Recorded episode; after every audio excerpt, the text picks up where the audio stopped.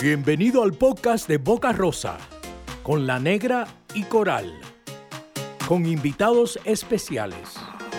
Oh, that's all right.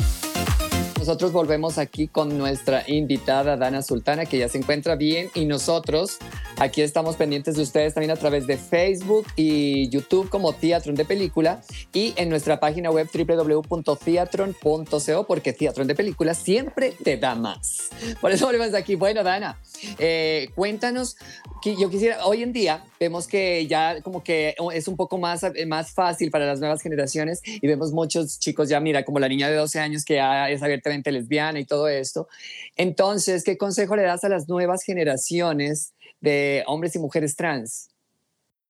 Lo más importante que le puedo decir a las nuevas generaciones trans es conocer el amor propio, es lo primero, antes que nada. Un género no lo hace una vagina ni un pene. Que primero se den cuenta quiénes son, qué es lo que quieren, analicen bien sus vidas, porque después de hacerse una resignación, no hay marcha atrás. Es verdad, y es que son cambios muy grandes igual, por eso ahora también hay tanta información que las nuevas generaciones tienen que informarse muy bien frente a todos estos tratamientos que hay, cuáles son las hormonas que deben usar, qué es lo que deben, eh, qué camino deben tomar, porque pues bueno, cuando nosotros empezamos este tema ni siquiera se tomaba, porque no le decían, tomes estas pastillas que son divinas, no se las tomaba. Esa es la vaina, que hay que tener mucho cuidado, ¿no? Porque muchos chicos o chicas en el proceso que están haciendo, eh, de pronto aquí en Colombia van y pues aquí tú sabes que esto es, ajá, esto es Colombia. Entonces es difícil y empiezan a través de referencias de amigos, que, personas que tienen cercanas a de pronto consumir medicamentos, todo esto, pues si esto eh, no está bien porque tu cuerpo es único y no es igual al de tu amigo o tu amiga. Si esa persona le hizo bien algo, a ti pueda que no te haga bien, ¿no? Entonces hay que tener mucho cuidado con esa parte. Sí, pero Dana, ¿cómo has llevado esta cuarentena? Bueno, estás en un lugar, estás ahorita en Puerto Rico, un lugar con mucho calor, se ve toda la casa muy linda, en familia, pero igual el encierro es muy duro. ¿Cómo has llevado esta situación con Esteban, además de que están a punto de ser ya papás?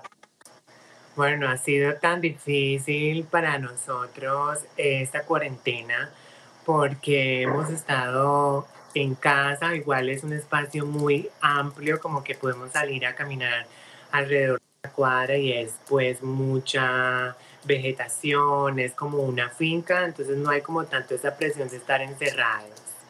Y además hemos estado disfrutando cada mes del embarazo, entonces hemos estado en compañía, viendo películas, disfrutando cada día, conociéndonos, como que nos hemos enamorado más y saber que viene el fruto del amor. Entonces creo que este tema no lo hemos tenido como tan fuerte porque no hemos todavía tenido la necesidad de ir afuera a enfrentarnos con una realidad, pues que tú sabes cómo está ahora el mundo. ¿Pero ustedes piensan quedarse en Puerto Rico o piensan volver a Nueva York? Bueno, por ahora estamos acá en Puerto Rico, sanos, salvos, estamos en una casita pues que hemos como planificado quedarnos acá por mucho tiempo. No sé, pronto quizás nos iríamos para, no sé, Londres o Estados Unidos a filmar un documental, una película. No sé, el mundo puede cambiar de repente. Dana, ¿y qué es lo que más extrañas de Colombia? Bueno, todo. Definitivamente en Colombia tiene algo que que podremos decir que es único y es esa magia de estar allí. Es un país que, que vibra en felicidad, la comida es espectacular, la gente es espectacular, todas las ciudades son divinas, si quieres frío, si quieres calor. O sea, Colombia es un paraíso espectacular, o sea, como que extrañarlo todo. Pero bueno, tengo la ventaja de que estoy en Puerto Rico y es muy similar, como San Juan y Cartagena tienen cosas parecidas, entonces como que me siento en un ambiente muy familiar acá por la gente latina que vive en Puerto Rico. Ay, no, qué maravilla. Pero además el clima que es cálido y todos los pones, estás muy guapa, estás muy bella. ¿Tú tienes algún ritual de belleza para mantenerte así? ¿Qué, onda? ¿Tú cómo, lo, cómo manejas eso para mantenerte? Porque si tienes un cuerpazo además. Bueno, primero, mire que funciona, creo que nadie habla de eso y es el cuando uno habla bien de uno mismo, eso tiene muchísimo poder. O sea, por eso uno nunca debe decir como que qué boba soy, qué tonta, que nada, porque esas palabras hay que eliminarlas. Entonces, creo que todo comienza desde radiar belleza. Entonces, te levantas, te miras al espejo, qué hermosa soy, qué divina soy. Así estés con la peor cara del mundo y llámalo, decrétalo y esto va haciéndolo, va funcionando en tema de, de, como que tips de belleza o cosas así como meterme en el refrigerador que me conservará la piel, nada de esas cosas. Creo que es natural, creo que hay que envejecer con dignidad, chiqui, ¿no? Pero es que, Dani, yo, o sea, yo pues porque sé, pero es que igual, digamos, tú cuando subes esas fotos en vestido de baño, uno dice, esta mujer se mata haciendo ejercicio, pues yo sé que tú bailas, pero igual también sé que comes mucho, o sea, eres de esas, o sea, te odio, de esas que come y, no se le va la, o sea, cuando se va la comida, si tienes un cuerpazo, de verdad. Pero yo creo que eso es genética, eso lo tenemos las colombianas. Yo creo que... no todas. Yo creo que sí, no, todas las colombianas tenemos como este, este ADN que atrae tan divino, pues no sé, yo no hago como que rutinas de belleza, ahora pues quizá vaya a comenzar con, con mi marido que después de que tenga el bebé, pues va a comenzar otra vez con sus deportes, con sus pesas, pues quizás ahí me anime a acompañarlo a hacer deporte, pero, pero no creo. Dana, ¿y has pensado en algún momento que Ariel siga el camino artístico? ¿Te gustaría que siga el camino artístico? Saben que ahora pensar en Ariel y siendo que ahora ya todo el mundo está hablando de él, pienso que su misión en la tierra es grande, o sea, como que mejor no tener expectativas, simplemente dejarlo que fluya, darle todo el amor que un niño merece, este, vivir en armonía y que vaya siendo quien, quien quiera ser, ¿no? Si es cantante, si es futbolista, si es lo que quiera, me va, me va a encantar. Ay, ese es el amor de una madre. Las mamás siempre deben apoyar a sus hijos tomando la decisión que ellos tomen. Bueno, Dana, pues ajá, nosotros felices de que estés aquí, esperamos seguirte teniendo como invitada en nuestro espacio aquí en este live para interactuar con el público. Te agradecemos muchísimo estar con nosotros y pues un mensaje para toda la gente en esta época que se encuentra, pues que nos encontramos encerrados, ¿sí? Un mensajito para todos. Bueno, un mensajito así como para despedirme. Recuerden que lo más importante es estar en paz y en armonía contigo mismo, tener una salud mental, porque ahora ya nos están estirando a matar a la salud mental teniéndonos encerrados, entonces como que aprovechar ese tiempo para encontrarnos. Muñeca, muchas gracias, muchos besos para ti, para Esteban, para Ariel y gracias, gracias de verdad por seguir educando a la gente. Mucho amor para ti. Muchas gracias. Gracias, por estar con nosotros. Besos y abrazos. en mi casa en Puerto Rico cuando quieras. Ya te avisamos ahorita. bueno, chao. Claro que muñeca. Oh, that's all right.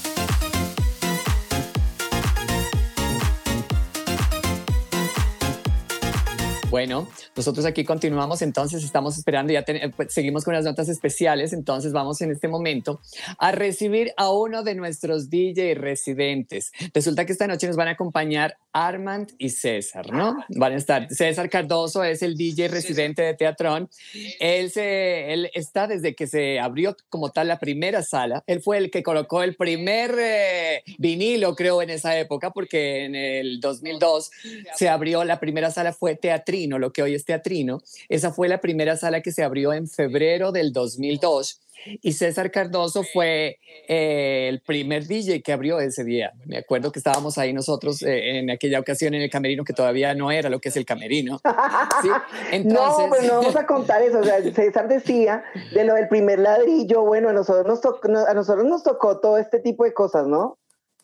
Que no hubiese el piso en el camerino el estar ahí, el estar ahí en, eh, estas cosas son tan bonitas, igual recordarlas, y ahora y después de tanto tiempo poder igual seguir recordando esto, y además de que con César, que César siempre ha estado con nosotros en las grandes eh, producciones durante 18 años, animado las mejores fiestas, las navidades blancas, los Halloweens, eh, los eh, Pride. Y pues esto es muy especial para nosotros que esté aquí, porque lo que les decimos es una reunión de familia y que César esté acá contándonos nuestras cosas me parece fabuloso. Eso es, pues nosotros aquí tenemos a DJ César Cardoso, entonces aquí está con nosotros. Bienvenido, chiquis. Yo le digo chiquis de, de cariño, bienvenido aquí. Hola, hola chicos, ¿cómo están? Bien, Bien, ¿y bien, ¿y tú? Nada, aquí muerto de la risa con, con ese intro que me hacen. Yo, o sea, me siento wow. Es que eres guau, bebé, por favor, aquí, la, o sea, la gente te extraña mucho, yo leo y veo comentarios y digo, oye, cómo extrañan a César y estas rumbas. Hoy volví a repetir eh, este especial que hiciste, este podcast que hiciste especial por los 18 años de teatro y te digo que, o sea, quiero enrumbarme y quiero tomarme todo lo que hay en esta casa. Pero pues después de Así esto. es, que uno, es- con eh, esas son las infaltables, ¿no? Eso tienen que tenerlo eh, en sus dispositivos guardado porque ese es lo- los temas infaltables de la rumba, lo que él nos hizo una recopilación de los grandes hits. Esto Sí, fue maravilloso. momento. Sí, chicos, no, pues Claro gracias por el gracias por el intro y por el cariño, pues un saludo muy especial para todos, eh, pues los fans de teatro, los que nos están conectados en este momento. Eh, pues lo que tú decías, Coral, pues sí, eh, fue, el, fue el primer día que tuvo la discoteca, eh, el que hizo, colocó el primer, la primera canción, como dice.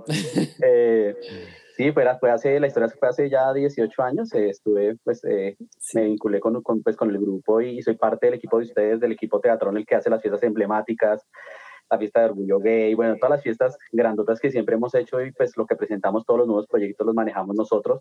Eh, pues nada, chicas, feliz de aquí, aquí de estar con ustedes y, y estar conectado aquí, pues buscando buena energía. Bueno, pues tú nos vienes aquí a traer noticias, también traes eh, una notica, nos traes por ahí. Cuéntanos de qué nos vas a hablar esta noche.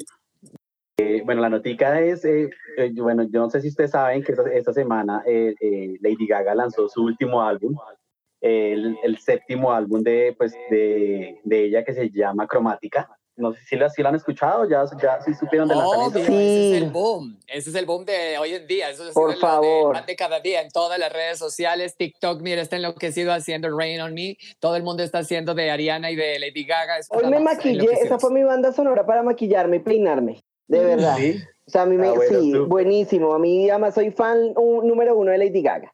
Sí, sí, les gustaba. Claro. súper bien.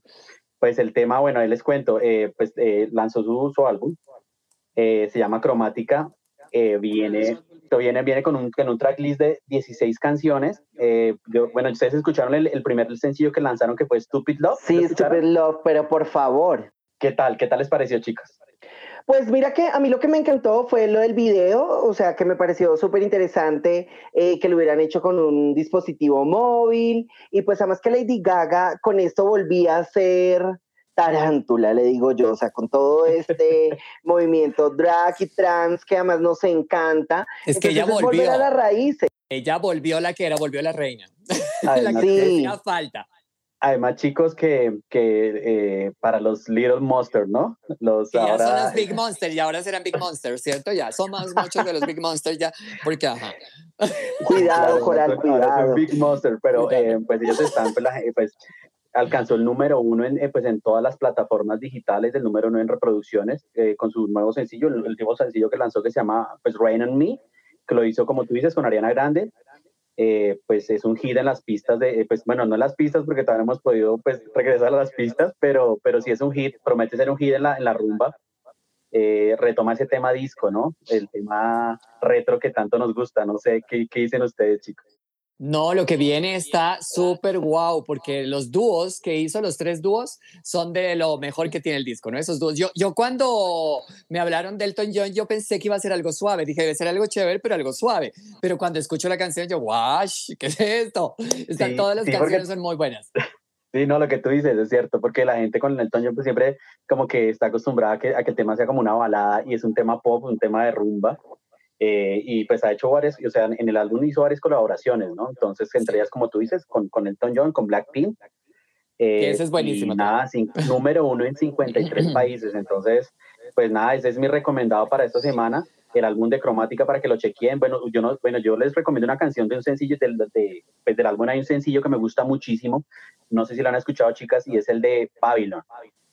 Sí, claro.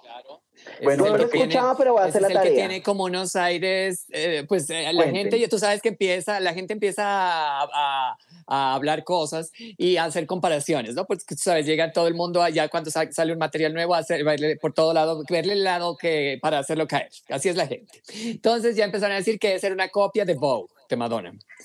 Yo les doy, yo les Pues- doy, yo les, yo les doy desde mi punto de vista como, como DJ, eh, si ustedes escuchan la base, la base de Babylon, eh, y escuchan la base de Vogue, es la misma base. Entonces, pues ahí por eso la gente siempre comienza como con la comparación, ¿no? Pero es que Lady Gaga, Lady Gaga supo eh, tomar esta frase que alguna vez eh, dijo también Madonna de reinventarse, ¿no? Y hacer un álbum frente a ello. Y pues a mí me parece que esta es la evolución de todo este tipo de cosas.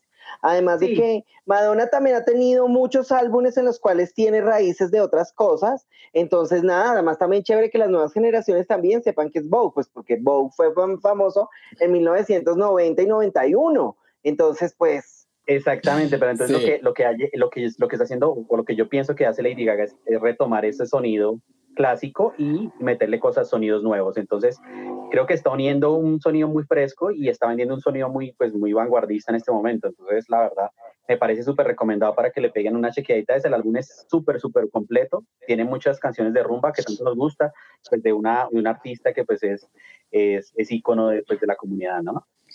No, y la gente, mira lo que te digo, está literalmente enloquecida, porque todos eh, eh, nosotros en TikTok estamos revisando todo el tiempo y la gente está, dice, ya espero volver a Teatrón para bailar esta canción de Elena Grande y Lady Gaga. Todo el mundo está hablando del tema y mencionan el club y todo esto. cuando llegue, cuando regresemos, yo creo que va a ser uno de los hits fuertes de este año. Promete ser uno de los, uno de los sencillos más fuertes de este año en la rumba. Además que ya muchos DJs empezaron a hacerle remezclas, entonces eso va a ser pues un palo en la rumba, la verdad. Además les cuento un dato curioso de Lady Gaga. ¿Quieren saberlo? ¿Qué pasó? claro. Imagínate, el primer, ¿ustedes saben cuál es el primer sencillo de, de, de Lady Gaga? Eh, ¿De este disco? No, No, el primer sencillo de, de su carrera, ¿con, ¿con cuál se hizo famoso? ¿No fue Just Dance? Just Dance. Just Dance, exactamente, exactamente. Y como dato curioso se los dejo, eh, Just Dance, ella lo escribió después de una noche de rumba. Yo creo que salió de un club así como teatrón y estaba en su, en su farra y, y- y lo, y lo compuso. ¿Cómo les parece? En 10 minutos lo Pues- sacó, sacó la letra de la canción. A mí me parece fabuloso, además porque es un momento icónico.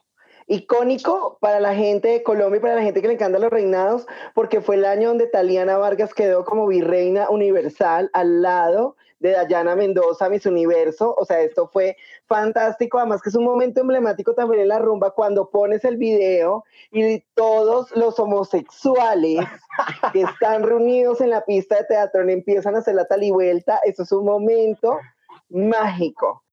Además, que lo que, y la anécdota es súper chistosa porque cuando yo coloco la canción, el video, que sale las, las dos pasarelas de primero de la, la, la- la reina de Venezuela, toda la, toda la fanaticada de, de, de- gritan ¡ah! cuando sale y cuando sale nuestra italiana, pues toda la discoteca grita, ¿no? Entonces es bien, bien, bien, bien icónico eso.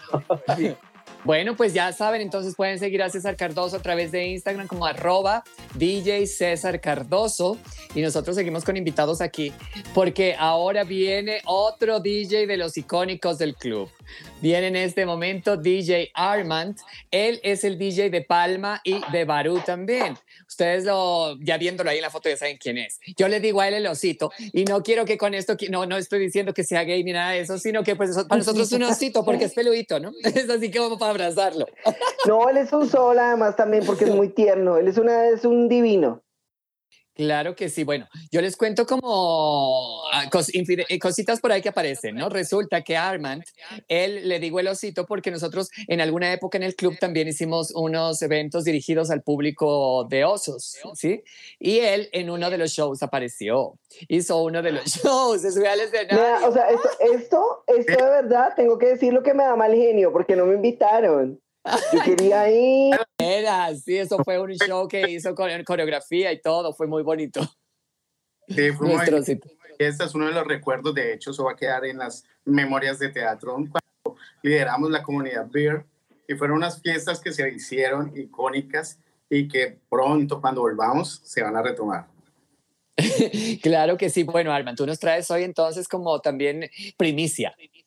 Sí, claro. Pues les comentaba, yo voy a manejar el tema del séptimo arte de entretenimiento 2020 por tema de la pandemia. No hemos podido estrenos de cine, pero hay algo que cada día coge más fuerza, que son las plataformas digitales. Para esto, eh, Netflix ha lanzado el último tráiler de una temporada, de la tercera temporada de una serie que se llama Dark, que ha sido de las mejores, mejores series que se ha podido establecer. Dicen que es el comienzo del ciclo final. Netflix lanza su primer tráiler de la tercera temporada de Dark, revelando así la esperadísima fecha de estreno, que es el 27 de junio. Lo titulan El Día del Apocalipsis. Además de revelar el día que podremos volver al pueblo de Winden, el tráiler nos deja unas primeras imágenes inquietantes y emocionantes que disparan la expectativa de los nuevos episodios y que se cierran totalmente la serie. Para los que no han visto la tienen que verla y ponerle bastante atención. Supera Stranger Things, supera para los críticos La Casa de Papel y pues es mucho por desear. Para el 2020 esperamos estrenos trascendentales porque viene el estreno de Mulan, pero ya personificada. Y también tenemos estrenos de Rápidos y Furiosos y cualquier cantidad, pero tenemos que esperar que pase todo esto. Y por, por ahora, nuestros advisors es las plataformas digitales, Netflix, Disney Plus, Amazon, todas estas plataformas que nos han acompañado en este encierro, pues ya la verdad está bueno. Sí, es que la verdad, pues, ¿qué, ¿qué haríamos si no tuviéramos las plataformas digitales, no? Yo siempre... Ahora yo digo, ¿cómo lo hacíamos? Qué difícil. Además que hay como dato también curioso, Arman, resulta que Colombia es uno de los países eh, más apetecidos para este tipo de plataformas hacer sus, sus producciones. Va a llegar a Amazon. Este año llegaba, pero pues no contábamos con la visita del COVID. Eh, entonces, Amazon, eh, Netflix, Disney también va a empezar, tiene, estaba, quedó en la pre de una serie. Entonces. Por el, eh, como tal el lugar, ¿no? Porque tiene diferentes escenarios, hay un solo lugar que es más pequeño y tú puedes conseguir diferentes climas, diferentes estaciones, diferentes locaciones y además les resulta muy económico para grabar aquí. Claro. claro, hemos visto, hemos visto 384 mil veces a Girardot y al Peñón como Miami. Entonces, si podemos hacer eso, entonces imagínense, o sea, nosotros no dominamos el mundo porque no queremos realmente. y Teatrón que apareció una cantidad de series, ¿no? También. Por favor, claro que sí. Hay una serie de, que está en Netflix, que es El Chapo, ahí aparece Teatrón y entre 384 mil que hay también está Teatrón. Estamos en todo. Así es. Así es, mira, Arman, por acá Stephanie Camacho dice que le encanta tu sale, que ya quiere estar en Barú. Ah, bienvenidos esperamos, hay que tener un poco de paciencia, ser fuertes, porque realmente nosotros somos como el último sector económico que va a entrar habilitadamente por el gobierno y pues nos toca tener paciencia y cuando nos vamos a volver con toda la fuerza, vamos a, por parte del equipo de producción y de DJs, lo vamos a dar todo, como se dice. Bueno, pues Arman, muchísimas gracias. ¿Y cuáles son tus redes sociales? Entonces, bueno, me encuentran como Arman-DJ y en Facebook como DJ Arman. Ya saben, entonces. Arman, muchas gracias. Gracias a usted. Gracias a ti. Nos vemos pronto entonces. Y resulta que ahora tenemos un invitado especial. Ay, ¿cómo Todos así? los fines de semana nos va a acompañar Geisel desde su cama y nos va a estar eh, contando sus experiencias en la cama. Algunas de las experiencias nos vamos a identificar con ellas porque nos trae como a ponernos un espejo de muchas situaciones que nos han pasado y que en ocasiones queremos olvidarlas por lo que dicen y por lo que pasa. Entonces, en este momento vamos a invitar a Geisel en la cama con Geisel que nos trae uno de sus, de sus tantas experiencias, ¿no? Bueno, vamos a ver qué nos trae. Entonces, vamos a ver qué nos trae Geisel.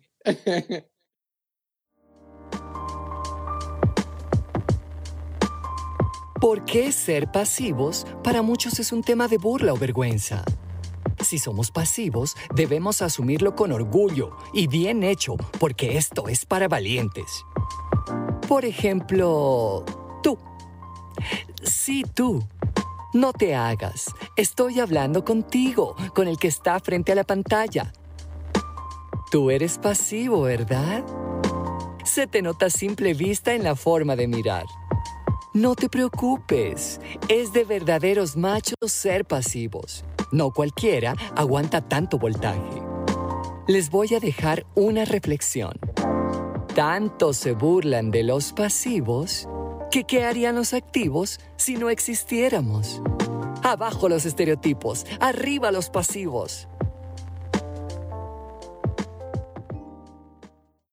Oh my God, mira que es una situación que pues pasa en estos días, pa- siempre ha pasado, ¿no? Que uno cuando habla de activos y pasivos, entonces como que eh, se trata de hacer ver como si el pasivo fuera menos que el activo, ¿no? Entonces, no, el activo es el dominante, es el, el- el hombre macho, la cosa, pero pues en ocasiones no es así. En Pues mira, yo lo que sí te digo es que son cosas que son muy marcadas de los hombres gays, realmente, porque pues nosotras las mujeres trans no sufrimos de este tipo de cosas porque nosotras por ambas cajas registramos, entonces no hay ningún momento, no hay ningún problema. Aquí mi amor se atiende a todo público, después de mayores de 18 atendemos por adelante y por atrás, entonces no hay ningún problema, nosotros no tenemos rollo con eso. Sí, es la verdad que uno, como dice la negra, ¿no? Hoy en día, pues igual yo lo que siempre he dicho es que el que come de todo no se muere de hambre. Y entonces, además hay que dejar todas eh, ese tipo de cosas de decir que por ser pasivo eres menos, porque lo que les digo, en ocasiones los hombres pasivos son los más acuerpados, los más grandes y los activos resultan siendo los más pequeñitos, ¿no? En- entre la pareja. Y eso no tiene nada que ver. La idea es que tú tienes que disfrutar tu sexualidad como te sientas bien, como te guste, lo que te guste hacer. No tienes que seguir parámetros, lo que te dice la sociedad, que esto es así, esto es blanco, el blanco, el negro. No. Tú tienes que defenderte y eh, ser feliz con lo que tú tienes, con lo que eres, con lo que te gusta. No tienes que dejarte llevar por lo que te digan.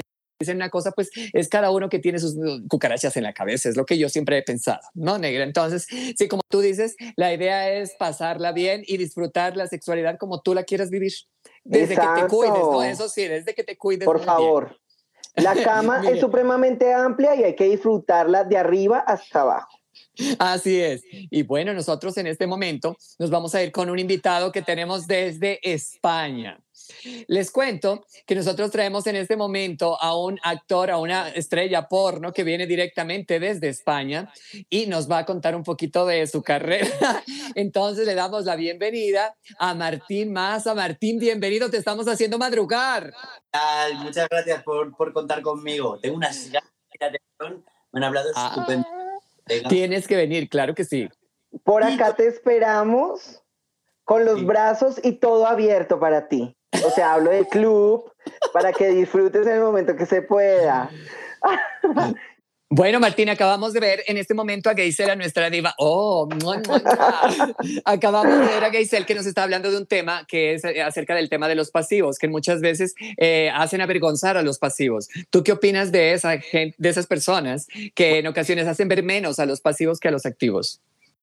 Cuando yo empecé en Estados Unidos a rodar películas porno, yo en verdad era versátil, ni pas- pasivo y activo.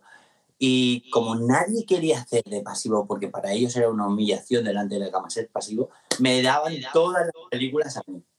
Oh. Porque ahora todo el mundo quiere ser pasivo en las películas. ¿Y Tan tú mal. ento- entonces, tú te quedaste siendo pasivo mejor ya, ahora? De pasivo y estoy encantado con mi pasivo. La vivo Ay, bueno, Eso, vivirla al máximo, claro, es que eso, así es, disfrutar al máximo lo que uno quiera disfrutar, ¿no? Bueno, Martín, háblanos un poquitito de tus libros. Tú tienes unos libros que publicaste, algún bestseller por ahí, háblanos un poquito de esto. Sí, bueno, te- eh, saqué tres libros, uno que se llama Historias del porno star, está aquí mi perro, y eh, fue un libro biográfico, luego saqué dos más que eran biográficos, pero con un...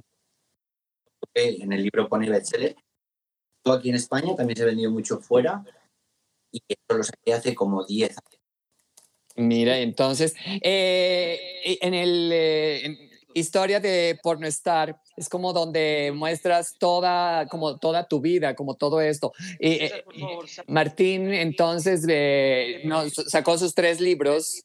Nos cuenta en uno que fue más biográfico, otro fue más como un tanto de mezcla, mezcla entre ficción y realidad. Pero pues ahí también nos cuenta una parte como un tanto oscura de su vida, ¿no? A mí lo que me parece también lindo de todo esto es que Martín eh, muestra esa parte humana. Las personas piensan que, bueno, el actor, el pornostar, pero pues ahí está esa parte, ¿no? Esa parte tan, tan fuerte que es el ser, ser humano, un ser humano. No, es que es una persona encantadora. A mí cuando me, me lo recomendaron para hablar con él, me dijeron, no, porque yo me dijeron, mira, escríbele, me dijeron, escríbele a través del Instagram. Dijo, ya le hablamos de ti, que tú le vas a contactar, pero a mí me, yo dije, pues mira, es una, una estrella porno eh, que lleva tantos años de carrera, es un empresario también porque él tiene, pues eh, hoy en día es dueño de unas empresas que hacen muchos eventos, música y todo esto. Yo dije, no, cuando me conteste seguramente va a ser una persona pues eh, difícil de llegarle o de pronto hasta ni me lea el Instagram, dije yo. Pero cuando me recomendaron, Donato, que es un amigo que tenemos en común, dijo, no, háblale que él es muy querido. Eso me dijo en el WhatsApp y yo le hablé y enseguida me respondió y desde ahí pues ha sido una, una bonita, hemos ido hablando de manera muy chévere con él. Sí. y superficial, pero las personas pues normalmente la, la, educación y la honestidad es, es el prevalente de cualquier artista. Así es. Bueno, Martín, cuéntanos un poco de ese momento en que caíste en las drogas, en la prostitución en Londres y Vancouver. Bueno, en las drogas no es que cayese. Yo a los 18 años me fui de casa de mis padres, que yo ahora tengo una excelente relación con mi padre, bueno, mi madre ya murió, y, y entonces tuve mi primer novio, era traficante de drogas, se llamaba Fernando. Eh, yo mmm, en Londres trabajaba ahí en una discoteca y yo estaba enamoradísimo de Fernando. Y con Fernando descubrí pues la prostitución, las drogas, eh, lo descubrí todo. Que bueno, que también él, eso era su trabajo, yo era el DJ de ahí. Pues luego ya tuve un novio más normal que se llamaba Andrew, que era un negrito de Nueva buenísimo y súper educado, y ya me dejé un poco de eso. Luego seguí estudiando, estudié publicidad en el CEU de San Pablo, aquí en Madrid, y, y, luego me puse a trabajar en la revista Cero, que era una revista gay, Shanghai, y luego en Globus, que era del Opus Dei. Ok. Bueno, y tú fuiste el primer actor que grabó una película gay en el Líbano. Cuéntanos de eso. Bueno, yo estaba en Los Ángeles y entonces estaba la empresa Falcon, que Falcon es como la productora más grande de ahí de Los Ángeles, bueno, de Estados Unidos en general o del mundo, y Rallying Stallion. Y Rallion querían hacer la película, eh, una película en el Líbano, era como una especie para romper una lanza, hacer la primera película que se haya en un país árabe de esas condiciones, ¿no? Porque ahí en el Líbano te podían apedrear y quien te apedrease no tenía ningún delito. O sea, era normal que te apedreasen y te matasen. Y ya no te digo nada, pues hacer una película homosexual allí. El caso es que yo fui a y fuimos a rodar a unos templos romanos que habían. Iba, iba eh, Collins, que era el director, con la cámara aquí y nos estaba grabando. Justo cuando salíamos del, del sitio romano, que la, mi escena fue fantástica, preciosa, con una, una, una decadencia romana antigua, y justo viene la policía y nos dice, oiga, ¿qué están grabando? Nosotros ya habíamos, terminado. Y Collins cogió mi escena y la borró entera. Conforme estaba hablando con él, le dio a borrar en la cámara. Oh. ¿no? Así. Y, y, tuve que hacer otra más rápida, pero vamos, ahí nos podrían, nos podrían haber apedreado y no hubiera pasado nada. Claro. Pero Martín, eres pionero en muchísimas cosas. Bueno, aquí en España fui el primer actor porno gay que hubo. Cuando yo quería ser actor porno, mira que miraba internet, a ver a quién, a con quién puedo contactar para que me explique cómo funciona la industria del porno. Y aquí en España no había nadie. Y el caso es que yo ya mandé el email a Estados Unidos y la verdad como es un, era un mundo tan lejano, digo, a lo mejor me violan, a lo mejor me estafan, digo, da igual, yo voy. Si me violan, que me violen. Y si me estafan, que me estafen. Pero yo, al final, rodé una película. Y rodé la primera con Chichi Larru y solamente iba a rodar una. Iba y al día siguiente venía. Y cuando terminé la escena, me dijo Chichi, bueno, si quieres, tienes dos películas más en San Francisco, mm, pasado mañana. Y cuando llegué a San Francisco, Steven, que era el director de The Hot House, me dice, te podemos dar 15 escenas en Australia. Y me fui con Mike Iser, que es, era un director no está entre nosotros, muy famoso, y fui a Australia. Rodeé al total, en total unas 20 escenas. Bueno, cuando yo, yo de verdad no, no, sabía que el porno tenía tanta repercusión. Tanta, tanta, tanta. Y cuando llegué de allí, yo pues, mm, bueno, la verdad es que vine con muchísimo dinero y digo, bueno, este año me lo voy a tomar un poco sabático, sin hacer nada. Voy a estar aquí decorando mi cita porque recién me la había comprado toda esta. El caso es que eh, a los tres meses salieron las películas, me pusieron en las portadas de revistas de Estados Unidos, de, por supuesto de aquí de España y todo. Y, yo ya no era una persona anónima. Y yo te juro que pensaba, digo, no, no soy, no me, tanta gente esté viendo mis películas. y es que las veía muchísima gente y encima más siendo el primer actor porno español. Oye, yo quiero saber otra cosa, es que tú tuviste la oportunidad de grabar una escena con Nacho Vidal, pero eso, ¿qué pasó con esa, esa escena que hiciste que fue icónica, pero no salió? Eh, ¿Tú la hiciste por, más por estar con Nacho o qué? Oye, Nacho, Nacho es mi hermano, un hijo trans, lo sabéis. Sí. Tiene una entrevista con vosotros. Muy cool. Él, él es como mi hermano. Bueno, la- las escenas con chicos suyas nunca han salido, siempre han, si- han sido con chicas o con trans. Las tiene guardadas en su caja fuerte para él. Guardaditos. Yo también tendría una muy guardada con Martín. Yo Pues, ya, o sea, Ya sí. te- Pues cuando vengas a Colombia nos va a tocar hacer una escena. Mira, que tú hagas una por allá y Isel haga otra por otro lado. Total, claro que sí. Martín, ¿qué es lo que más disfrutas de hacer una película porno? Pues es el trabajo, eh, el trabajo artístico. Yo hago películas porno porque fotos que hago, que realizo, que realizo muchísimas fotos, mucho más que cualquier modelo, por campañas de publicidad de calzoncillos. No sé, siempre las fotos van acompañadas de- del porno. Y la verdad que eso es un tema muy artístico. El sexo siempre ha sido eh, algo artístico en, en todos los tiempos, desde la prehistoria, bueno, desde, desde no sé, Julio César y, y los griegos, ¿no? Que hacían estatuas con desnudos y, y luego, por ejemplo, también otro trabajo que hago son shows en vivo, en discotecas. Bueno, yo lo considero pues, algo muy artístico. La verdad que es interpretar solamente un único papel, que tiene que ser masculino. Yo luego puedo ser que tenga mucha pluma, pero que tampoco es el caso. Pero- O sea muy gay, o sea bajito, o me vuelan los sobacos, lo que sea. Pero delante de la, de la cámara tienes que ser como masculino, envolvedor. mm, Y hay mucha gente en el porno que pueden ser muy guapos, pero en la cámara es como que no cuajan, como que no, no resultan ni atractivos, ni feeling, ni hay conexión. Y luego hay personas que no son tan, tan musculosas, que son más normales, que son los que cuajan. Hay, hay gente que le favorece la cámara.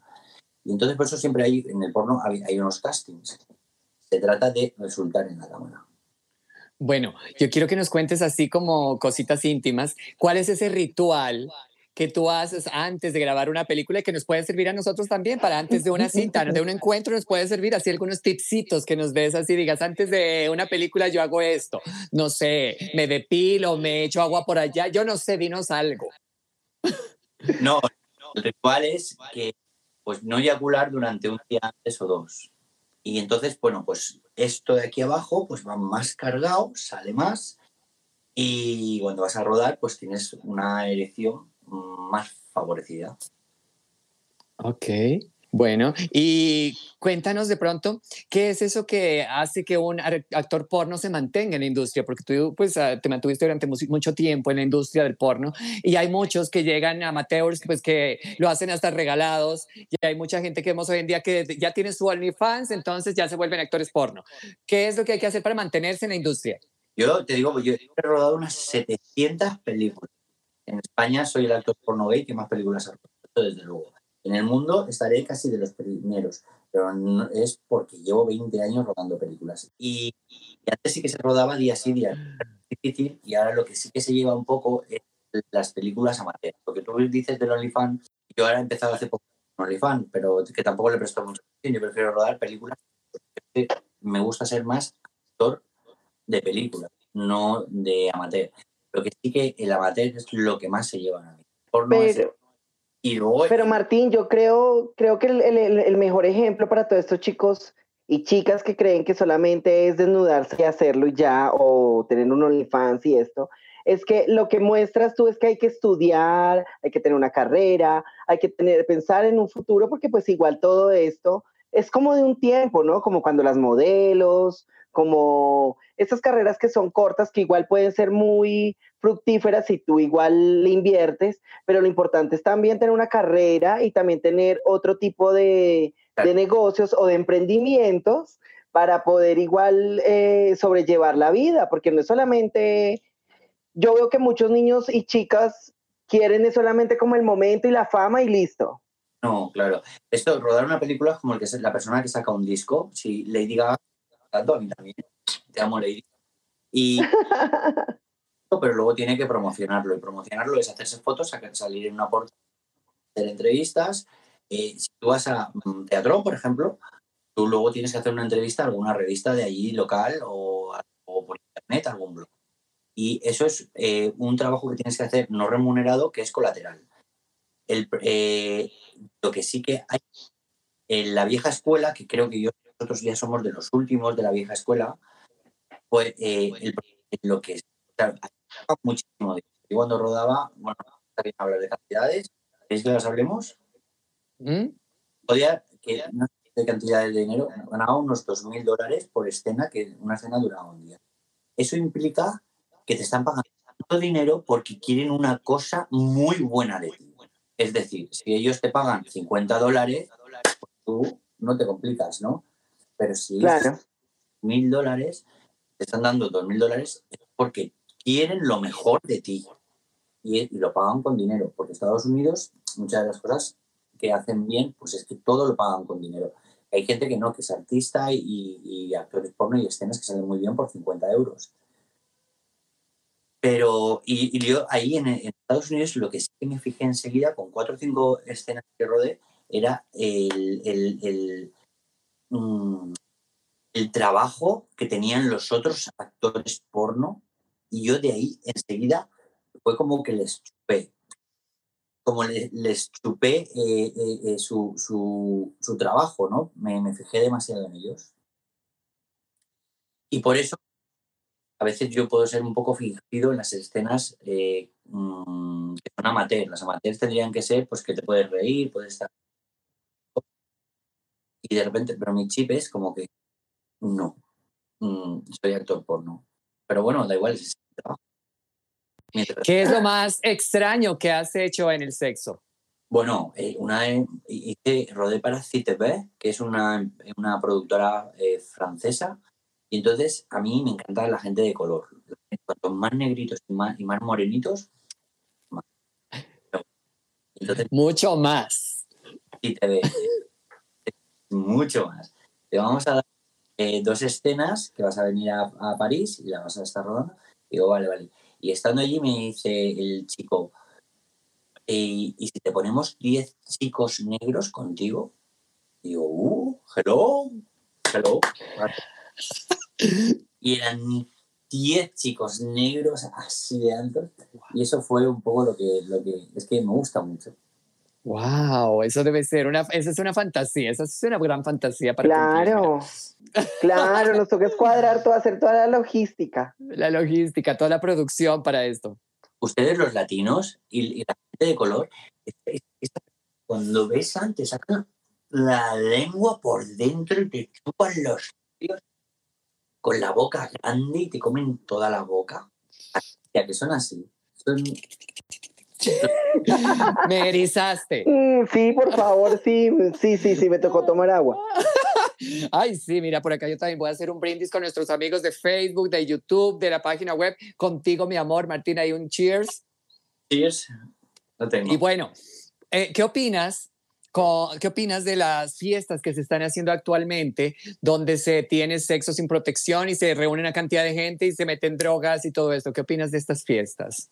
las drogas es lo que ha acabado con la vida y con, eh, y con, la, y con, la, y con la mente y con el- la cabeza. Eh, lo de usar protección o no protección, bueno, ahora existe la PrEP, que aquí en España ya se está dando gratis. Eh, poco y poca gente lo sabe, pero ya tú puedes dar la PrEP. La PrEP es, sabéis lo que es, ¿no? Sí, Eh, yo creo que mm, efectivamente tú puedes contagiarte de otras eh, enfermedades como. Pero, el, eh, pero bueno, ya existe la, la sífilis y gonorrea al final no es una enfermedad que te la detectan. Yo lo del tema de, de- al, al principio de todo, nos decíamos porno, en, había dos tipos de industria. Y los dos tipos de industria no se mezclaban, ni los actores con unos ni otros. Y eran los que no usaban condón y los que usábamos condón. En Estados Unidos. Ahora ya no, ahora todo el mundo ya prefiere sin condón, con unas críticas, por supuesto, eh, por delante y, y es responsabilidad tuya tomarte la PrEP. Yo creo que la PrEP es un, un, un invento muy importante. Hola. Sí, lo que pasa es que igual, no, es que yo me quedo embobada viéndote, Martín, perdón. me encanta igual lo que dices. Sí, es que estoy, yo no puedo hacer mucho porque después se me sale y entonces no, me da vergüenza los pezones. Pero, pero, eh, em, es, es, muy Cínica. No, pues, pues yo tengo pezones, bebé, no pasa Yo nada. también Pero tengo pezones más pequeños, pero también. mira, él también. Él también. Él los tiene como tú. Martín los tiene como tú grandes, mira. el caso, Martín, es que sí, la gente debe ser un poco más consciente del cuidarse, del igual, que hay cosas que previenen, pero que no cuidan otras cosas. Entonces, por ahí dice una amiga mía que sin globos no hay fiesta. Entonces, es mejor cuidarse, pasarla bien, divino, pero con eso, con las medidas, ¿por qué no? Hay que igual. Hay 384 mil referencias de, de preservativos, entonces pues usémoslas. ¿Por qué Claro no? que sí. Bueno, Martín, cuéntanos ya, tú aparte de, de ser actor, una estrella porno, también eres empresario, tienes una empresa de eventos, música y una cantidad de cosas. Cuéntanos un poco ya de esto. Yo he hecho de todo, he sacado discos, que hace poco hay, hay uno nuevo mío en iTunes, del 2000 justo, que se llama Saída, que es un remix que hace ya, hice ya hace 10 años, que canto yo, porque al final le ponen como una especie de Photoshop a, la, al- a mi voz, y bueno, y es que quedó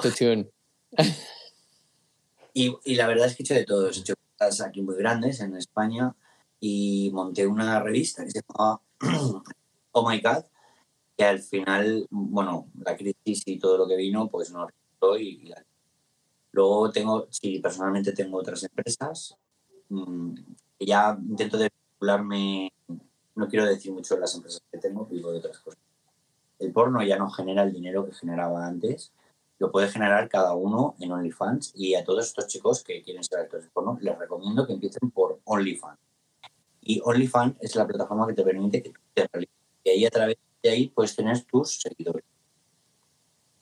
Y, y bueno, cuando yo sí que te quiero decir con esto que cuando yo empecé en el porno, eh, el porno sí que daba muchísimo dinero y, y merecía. Ahora mismo no sé qué decirte si merece la pena porque no dinero de puedo dar tres películas y luego ya te dejan de llamar por Bueno, pues yo estoy feliz de estar con Martín aquí. La verdad es que nosotros acá tenemos el Sí. tiempo contado con esto, pero Martín, tú sabes, seguimos en contacto y esperamos en algún momento que estés por aquí visitándonos en teatros de película cuando todo esto pase y que vengas por acá por la fiesta. Tú sabes que bienvenido a Colombia. Por favor, envíale un mensaje a toda la gente de Theatron que está conectada y está escuchándote, está viéndote en este momento a través de Facebook, YouTube y www.theatron.co. Un mensaje para todos ellos. Bueno, eh, chicos, sabéis que Teatrón es una de, la- de las discotecas más famosas del mundo. Aquí eso es conocidísimo. Yo todavía no he ido a Teatrón, y, y, y y- pero todo el mundo que es de Latinoamérica ha ido a Teatrón. Todo es que es Y es, unos y es tu casa. y ahí vamos a ir a tomarnos unas birras, ¿cómo se dice? Unas polas. Cerveza. Unas polas.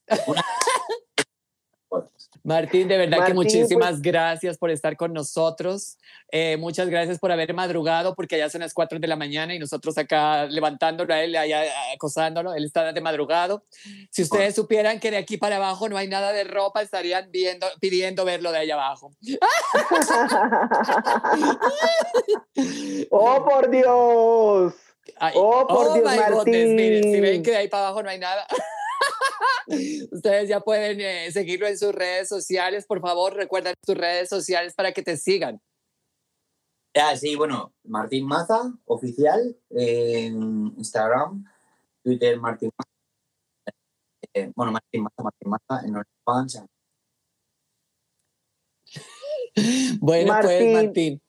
Mil, mil gracias, de verdad. Eres un sol, eres Vamos. maravilloso. Sí que les tengo que decir que en Colombia me han hecho un trato. Yo sé que he ido a Pereira, me pare- eh, a Pereira, a, Sí. bueno, y en Bo- en Bogotá también he estado. Y son una gente amabilísima. Me han tratado estupendamente. De los mejores países que y esto te lo digo de todo corazón. Pero Pero la invitación más importante, ya te la acabamos de hacer nosotros, es que en Teatrón te esperamos. O sea, de verdad, porque mira, o sea, con nosotras la fiesta es una cosa fantástica, te lo digo. O sea que ya ahorita nos seguimos, vamos a seguir en contacto y de verdad mil y mil gracias por estar aquí. Eres maravilloso. Baby, muchísimas gracias. Todo esto nosotros estamos aquí porque Teatrón de Película siempre te Siempre da te más. da más. Muchas gracias, Martín.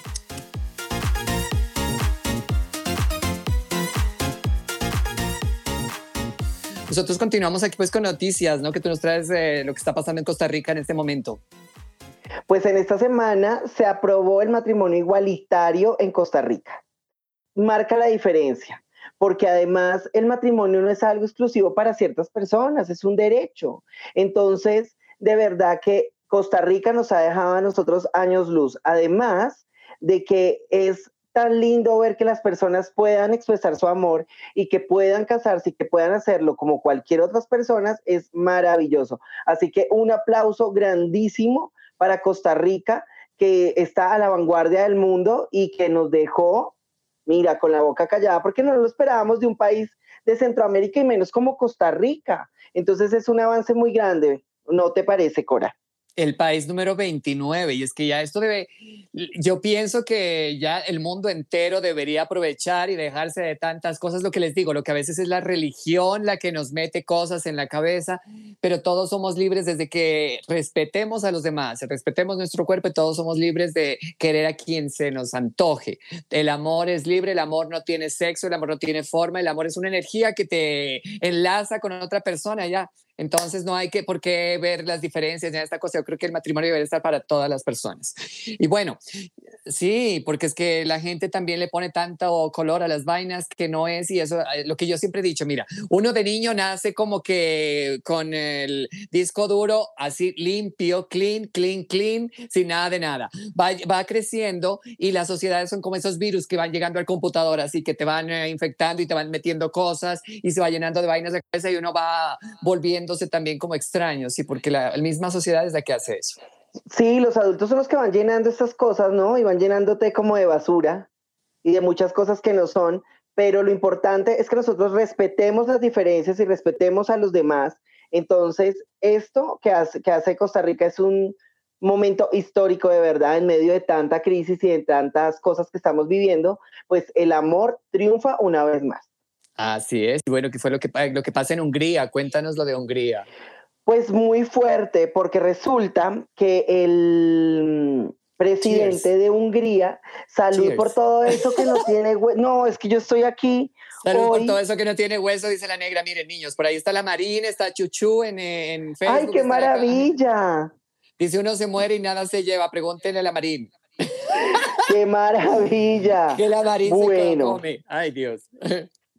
Pues imagínate que en, en Hungría quieren quitar los derechos a las personas trans. Janos Ader, que es el presidente, arremetió en contra de la comunidad trans diciendo que no va a tener, no van a tener derechos, no van a tener salud, no, o sea, no, apartamos que esto no se puede hacer simplemente porque al señor se le parece. Yo lo que De leí derechos algo humanos. es acerca de que no quieren también eh, permitir el cambio de sexo en los documentos ni nada de estas vainas. que No, nada que tenga que ver con la comunidad trans, ni con- Sí. o sea, ni derecho a la salud, ni derecho al trabajo, ni nada de esto. O sea, de verdad. Entonces, esto va en contra de los derechos humanos de cualquier persona, el querer ser, el- la libre expresión. Entonces, la comunidad trans, o sea, él hizo este, este anuncio y la comunidad trans de una vez se organizó y fue una representante al Parlamento a decir que esto no se podía hacer y que esperaran las respuestas de la comunidad trans porque no se iban a quedar quietos. No nos vamos a quedar quietos. Y de verdad que si en países donde supuestamente tenemos derechos, pasa lo que pasa, imagínate en un país como este, donde como dato curioso, uno de los Pride más grandes del mundo, en Budapest. Mm, mm. Entonces, bueno, esperemos a ver qué más noticias. Y es que el mundo, este mundo, no sé si es la pandemia, pero yo creo que eh, el, el mundo está loco, ¿sabes? El mundo está es. con unas cosas que uno no entiende. Por Porque hay mucha violencia, muchas cosas que digo, pero porque así? No, hay que ayudarnos y querernos, y sobre todo en este momento, ya que todos los discursos hablan sobre empatía. Total. Por aquí Alejandro Marín dice, no somos animales, eh, los derechos básicos deben existir, es lo mínimo. Y tienes razón, es que los derechos para todos, por eso estamos en este planeta, porque todos debemos tener los mismos derechos, no importa la raza, colores, no importa los gustos, no importa nada. Total. total. Bueno, Negra, yo traigo noticias un poco más agradables, ya un poco más light, por decirlo así. Yo voy Sí, por favor, light, como sí. siempre. sí, resulta que pues las plataformas digitales están apostando a la comunidad LGBT como sea y nos damos cuenta que sobre todo Netflix, que es una plataforma que nos está trayendo muchos contenidos con personajes LGBT, hay trans, hay drags, hay hombres gay, mujeres lesbianas, pues ahora muchas plataformas le están ya echando el ojo a la comunidad LGBT y dicen, bueno, ahí es donde tenemos que apuntarle y llega un nuevo reality. Ya nosotros somos pues fanáticos de muchos de RuPaul's Drag Race y hemos tenido en teatro muchas divas de RuPaul's Drag Race y ahora llega un nuevo reality que es una guerra de voguing que se llama Legendary. Así es que tienen que estar conectados con HBO Max porque ya arrancó esta competencia esta semana. Ahí vamos a ver competencia por casas, porque son, eh, pues ellos tienen casas, entonces, la por ejemplo, en eh, Colombia ya hay casas, en Bogotá ya y están haciendo muchos eventos en los cuales la competencia es acerca de los atuendos y también acerca del voguing, porque el voguing tiene muchas categorías. Yo tuve la oportunidad de estar cuando empezó, eh, estaba empezando toda este, eh, esta situación de la pandemia, tuve la oportunidad de asistir como jurado a un evento y me, y me enseñaron muchas cosas acerca de las categorías, porque hay una de las manos, de la cabeza nada más, del cuerpo, de las piernas, hay una cantidad de categorías y es algo muy bonito que pues los artistas están haciendo y hoy en día nos llega aquí inspirado en Pose y también en RuPaul's Drag Race, es una mezcla de lo que hay de los dos para traernos Legendary, que es este nuevo reality que llega en HBO Max y ya em- se estrenó esta semana. Así es que tienen que echarle el ojo porque es una propuesta diferente para los amantes del voguing y para quien no, para que se entere un poquitito de qué se trata, porque el voguing empezó pues en los 80s, en los ballrooms en Nueva York, y por ahí tenemos en Netflix la serie, por ejemplo, Pose, donde nos muestra un poco de la historia de lo que fue el voguing. Madonna Y París- trajo de aquí París en el llamas. Vogue, ¿no? París en llamas también, y Madonna tiene su Vogue, el famosísimo Vogue, que es pues un ícono de la rumba. Sí, Dicen, cuentan que eh, como Madonna igual pues vivía en Nueva York y convivía con tanto chico gay, ella vio alguna vez todo esto que es toda esta onda del, de lo que se bailaba y de cómo eran estos ballrooms, eh, donde asistían pues eh, afrodescendientes, latinos, en su mayoría homosexuales, entonces, y se creaban unas historias y sobre esto hacían las pasarelas. Por eso la pasarela de RuPaul siempre tiene un concepto. Entonces, estas fiestas de concepto eran espectaculares. Yo de verdad los invito a que vean París en Llamas o París is Burning, eh, que está en Netflix. Y es buenísimo porque cuenta la historia real y pues Pose, que muestra también eh, no solamente la vida trans, sino también cómo eran estos, estos bailes. Colombia tiene una casa que es muy buena, eh, que es la Casa Cobra, House Cobra, que muestra también talentos de todo tipo, de cómo bailan, de cómo modelan, de cómo se maquillan. Entonces, este tipo de cosas que traen del pasado a que las nuevas generaciones las conozcan me parece fabulosas. Así que no se pierdan este reality que está para chuparse los dedos. Les tengo una última nota así de entretenimiento, y es que volvió a aparecer Luis Miguel frente a los ojos de las cámaras y ahora como modelo. Resulta que ustedes recuerdan a Luis Miguel que le han hecho pues la serie y todo esto, la, la serie autobiográfica, y resulta que ahora está en un comercial de una aplicación de comidas. Ahora está y ahí lo vemos, pues si le han hecho muchas comparaciones. Eh, a- la gente se pone entre los memes a hacer cosas y por ahí sacaron un meme que dice comparemos a un hombre heterosexual de pasado de los 40 y a un hombre gay pasado de los 40 y colocan a Ricky Martin y colocan a Luis Miguel. Dicen, ¿cuál es la, la diferencia entre un hombre gay y un hombre heterosexual pasado de los 40 o llegando a los 40? Y los colocan a los dos ahí. Y pues Luis Miguel se ve el señor, a pesar de todas las cirugías y todo lo que se ha hecho, ¿no? Porque Yo creo que esos son, esas son las cosas que también llevan a que, pues yo sé que de pronto Ricky Martin se puede haber hecho sus retoquitos, pero no se ha cambiado la cara. En cambio, Luis Miguel, sí, Luis Miguel. Además de que yo creo que es más vanidoso Luis Miguel que el mismo Ricky Martin. Y siempre que, te- que habla, es, tiene un mensaje muy bonito, esperanzador y y con todo este modelo de familia que tiene también, es un hombre que no tiene tampoco comparación con Luis Miguel, porque Luis Miguel nos hemos dado cuenta con esos modelos de familias hetero, que él no ha sido el más responsable como papá. Mm. Tiene tantos escandalitos. Entonces, ahí es donde nos damos cuenta, no nos azotemos tanto porque las mujeres trans, porque los gays, porque las lesbianas tienen hijos cuando las personas heteros los tienen, los abandonan o dejan que otro los críe.